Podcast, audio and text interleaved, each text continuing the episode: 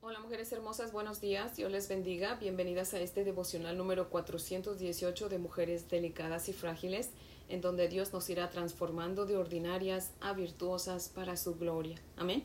Mujeres hermosas, antes de comenzar les invito a orar, oremos. Padre, amoroso Señor, te damos gracias en esta mañana por este nuevo comienzo de semana. Gracias por el descanso que nos diste, Señor, durante el fin de semana. Padre, tu gozo es nuestra fortaleza y por eso hemos decidido seguirte para que nos llenes de tu gozo. Henos aquí, Señor. Este mundo no ofrece nada bueno, solamente vanidades y cosas perecederas que ni nos satisfacen, Señor, sino al contrario, nos vacían del gozo y la paz que tú pones en nosotros cada mañana, Señor.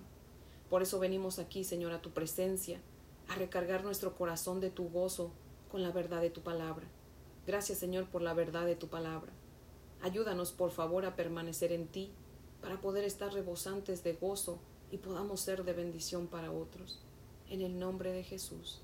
Amén, Señor. Bueno, mujeres hermosas, si tienen su Biblia, por favor, ábranla conmigo en números. Vamos a continuar con nuestro estudio en el libro de números y vamos a estudiar todo el capítulo 34. Números, capítulo 34. Dice la palabra del Señor así. Y Jehová habló a Moisés diciendo, Manda a los hijos de Israel y diles, Cuando hayáis entrado en la tierra de Canaán, esto es, la tierra que os ha de caer en herencia, la tierra de Canaán según sus límites, tendréis el lado del sur desde el desierto de Sin hasta la frontera de Dom, y será el límite del sur al extremo del mar salado hacia el oriente. Este límite os irá rodeando desde el sur hasta la subida de Acrabín y pasará hasta Sin y se extenderá del sur a Cades Barnea y continuará a Azar Adad y pasará hasta Asmón. Rodeará este límite desde Asmón hasta el torrente de Egipto y sus remates serán al occidente. Y el límite occidental será el mar grande. Este límite será el límite occidental. El límite del norte será este, desde el mar grande trazaréis al monte de Or, del monte de Or trazaréis a la entrada de Amat, y seguirá aquel límite hasta Sedad, y seguirá este límite hasta Sifrón, y terminará en Azar Enán. Este será el límite del norte. Por límite al oriente trazaréis desde Azar Enán hasta Sefam, y bajará este límite desde Sefam a Ribla, al oriente de Aim, y descenderá el límite y llegará a la costa del mar de Cineret, al oriente. Después descenderá este límite al Jordán y terminará en el mar salado. Esta será vuestra tierra por sus límites alrededor. Y mandó Moisés a los hijos de Israel diciendo, Esta es la tierra que se os repartirá en heredades por sorteo, que mandó Jehová que diese a las nueve tribus y a la media tribu porque la tribu de los hijos de Rubén según las casas de sus padres, porque la tribu de los hijos de Rubén sí, según las casas de sus padres, y la tribu de los hijos de Gad según las casas de sus padres, y la media tribu de Manasés han tomado su heredad. Dos tribus y media tomaron su heredad a este lado del Jordán, frente a Jericó, al oriente, al nacimiento del sol. Y habló Jehová a Moisés diciendo, Estos son los nombres de los varones que os repartirán la tierra, el sacerdote Eleazar y Josué hijo de Nun. Tomaréis también de cada tribu un príncipe, para dar la posesión de la tierra. Y estos son los nombres de los varones. De la tribu de Judá, Caleb, hijo de Jefone. De la tribu de los hijos de Simeón, Semuel, hijo de Amiud. De la tribu de Benjamín, Elidad, hijo de Quislón. De la tribu de los hijos de Dan, el príncipe Buki, hijo de Jogli. De los hijos de José, de la tribu de los hijos de Manasés, el príncipe Aniel, hijo de Ephod, y de la tribu de los hijos de Efraín, el príncipe Kemuel, hijo de Siftán. De la tribu de los hijos de Zabulón, el príncipe Elisafán, hijo de Parnac. De la tribu de los hijos de Isaacar, el príncipe Paltiel, hijo de Asán. De la tribu de los hijos de Aser, el príncipe Ayud, hijo de Selomi, y de la tribu de los hijos de Neftalí, el príncipe Pedael, hijo de Amiud. A estos mandó Jehová que hiciesen la repartición de las heredades a los hijos de Israel en la tierra de Canaán. Amén.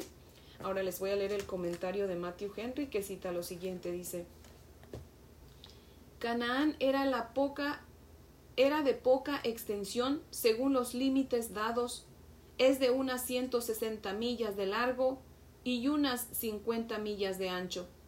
Pero esta era la tierra prometida al Padre de los fieles y posesión de la simiente de Israel. Era ese solo puntito de suelo en que era conocido Dios. Era la viña del Señor, su huerto, pero, como pasa con huertos y viñas, la estrechez del espacio era compensado por la fertilidad del suelo. Aunque del Señor es la tierra y su plenitud, sin embargo, son pocos los que lo conocen y lo sirven.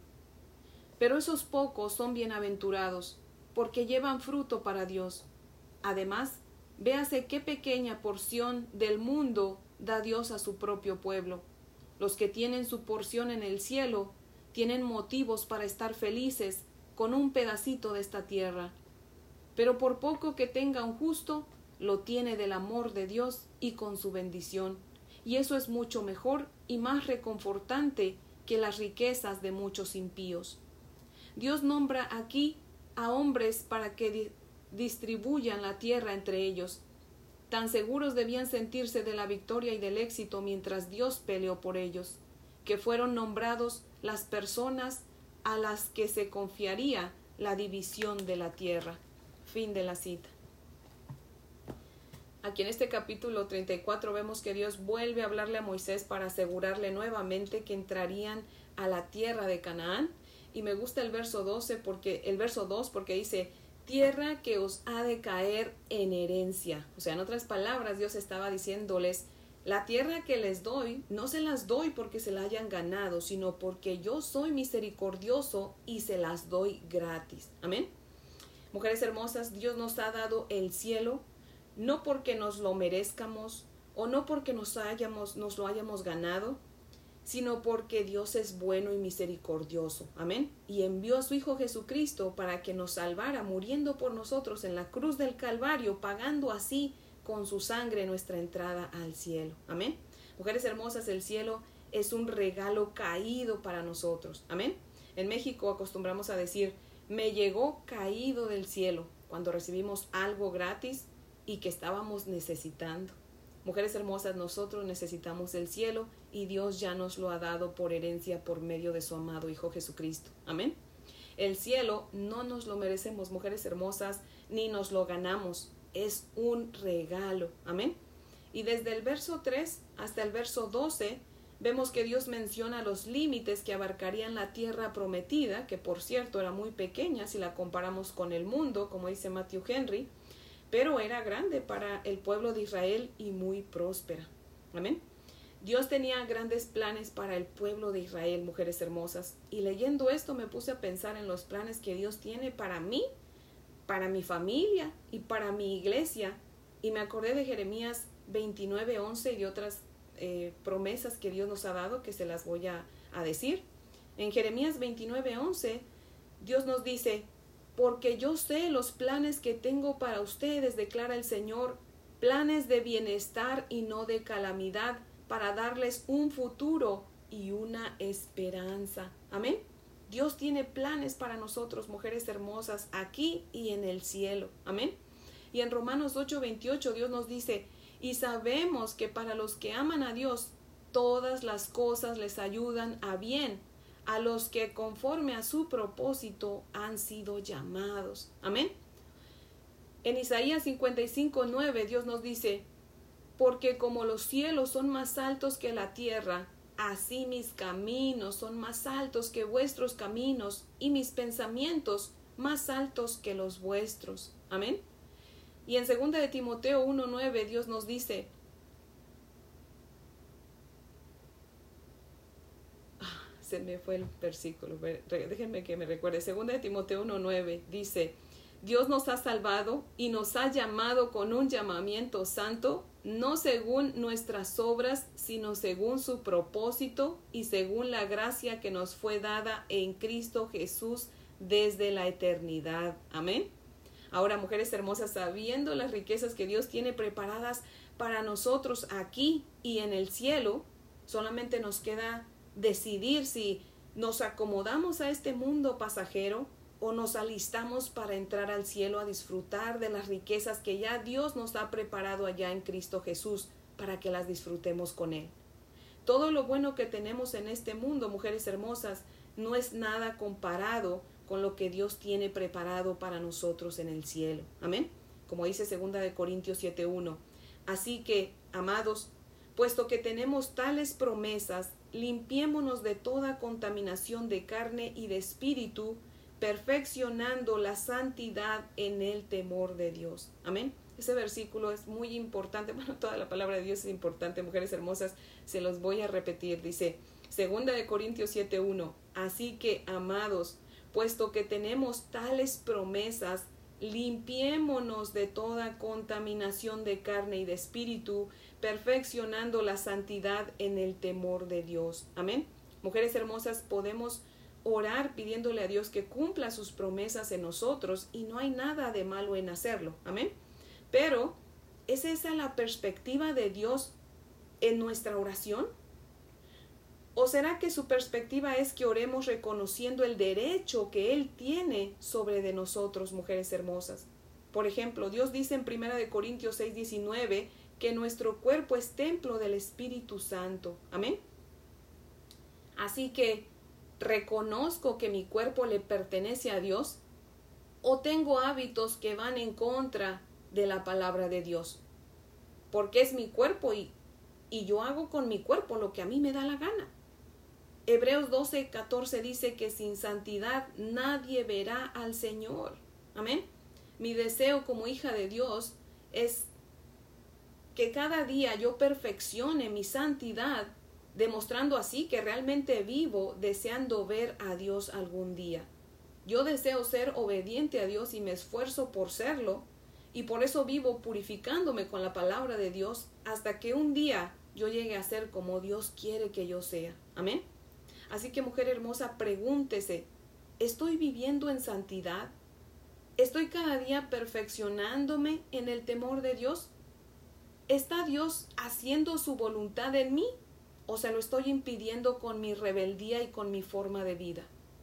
Mujer hermosa, seguir a Dios requiere seriedad y compromiso. Seguir a Dios requiere que dejemos con placer y con gusto todo para poner a Dios en primer lugar en todo. Amén. Dios tiene que ser nuestro todo en todo, mujeres hermosas. Para ser hijo de Dios se requiere más que una simple oración, se requiere la convicción de que nuestro Señor Jesucristo es Dios, que murió por nosotros para salvarnos de nuestros pecados, de la ira de Dios y del infierno, y requiere rendir la vida y la voluntad a Dios. Amén. Requiere sometimiento y una decisión firme de renunciar a nuestros supuestos derechos. Amén. Así que mujeres hermosas, este es el devocional de hoy que yo espero que, que nos haga meditar en si estamos dejando que Dios haga su voluntad en nosotras o simplemente decimos que somos sus hijas, pero le decimos, Señor, hágase tu voluntad, pero mira, yo quiero que hagas esto y lo otro y aquello. O sea, realmente haz mi voluntad, no la tuya. Así que mujeres hermosas, es tiempo de, dejar que el Señor haga su voluntad en nuestra vida si realmente anhelamos un día estar en su presencia. Amén. Así que las invito a orar. Oremos, mujeres hermosas. Padre, tú conoces nuestro corazón, Señor, por ende nuestros deseos. Padre, deseamos que tú cumplas tus promesas en nuestra vida, Señor, en nuestra familia y en nuestra iglesia. Pero más deseamos, Señor, hacer tu voluntad. Es por eso, Señor, que hoy te otorgamos el derecho sobre nuestra vida. Haz tu voluntad en nosotras, Padre Celestial. Haz de nuestra vida, Señor, un monumento de santidad que te glorifique. Padre mío, ayúdanos a mantenernos limpias de pecado y ayúdanos a ponerte a ti en primer lugar. Sé tú nuestro todo en todo, Señor. En el nombre de Jesús. Amén, Padre fiel. Bueno, mujeres hermosas, espero que tengan un día muy bendecido. Les amo en el amor del Señor. Y si Dios nos presta vida, pues aquí las espero mañana para que continuemos con nuestro estudio. Amén.